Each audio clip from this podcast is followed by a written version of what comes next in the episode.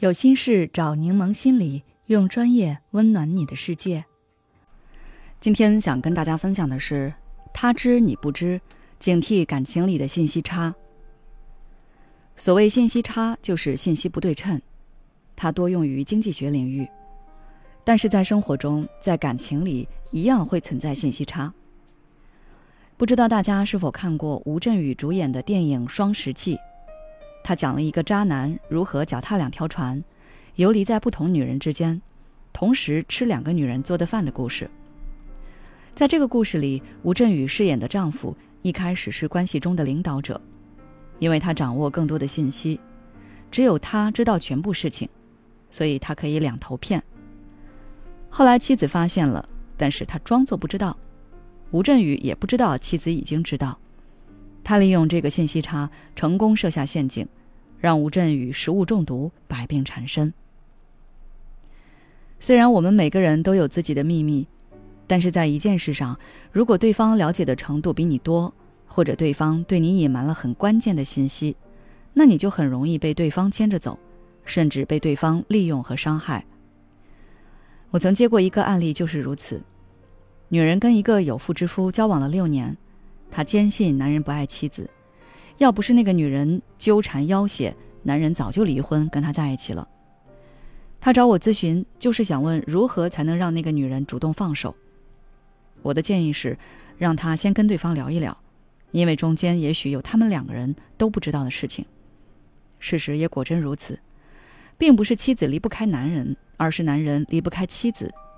女人被骗了，而且她也不是男人在外的唯一女人。那么我们该如何减少这样的信息差呢？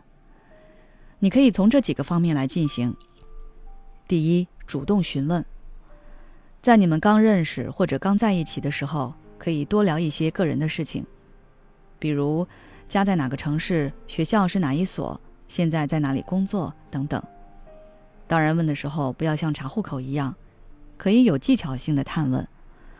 比如，你可以通过询问对方家乡有什么特产美食。通过分享讨论大学校园经历，通过一起吐槽老板、客户和同事来了解他的过去以及他现在的动态。这其实也是加深你们对彼此的了解。如果总是聊一些与自身无关的话题，那你们对彼此的心理防备就会一直在。当然，你自己也需要适当暴露，否则对对方是不公平的。第二，观察言行。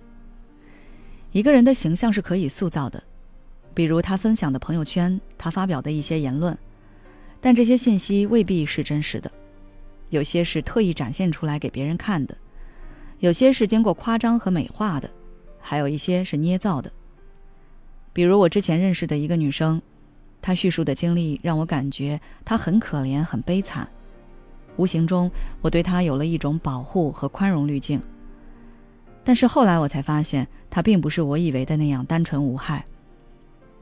再比如，有的时候你会发现，某个人与你的三观非常契合，他的很多观点都是你认同的，你恨不得立刻引为知己。但是观点是观点，行为是行为。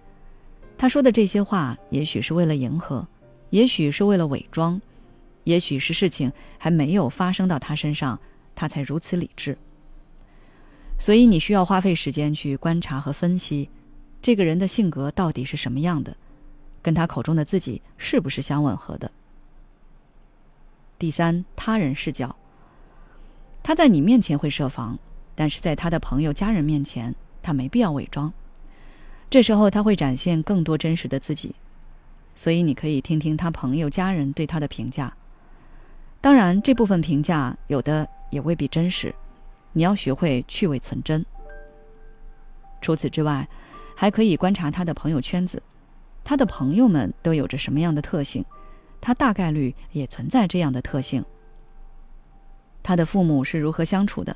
他又是如何跟他父母相处的？了解这些也可以帮助你探知他对待亲密关系的态度。总而言之，通过多维度、多视角去了解真实的他。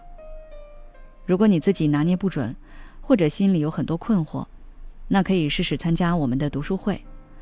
在这里，你除了可以学习成长之外，还可以跟老师和小伙伴们交流，感兴趣的话，可以关注我们的微信公众号“柠檬心理 FM”，回复“读书会”就可以了。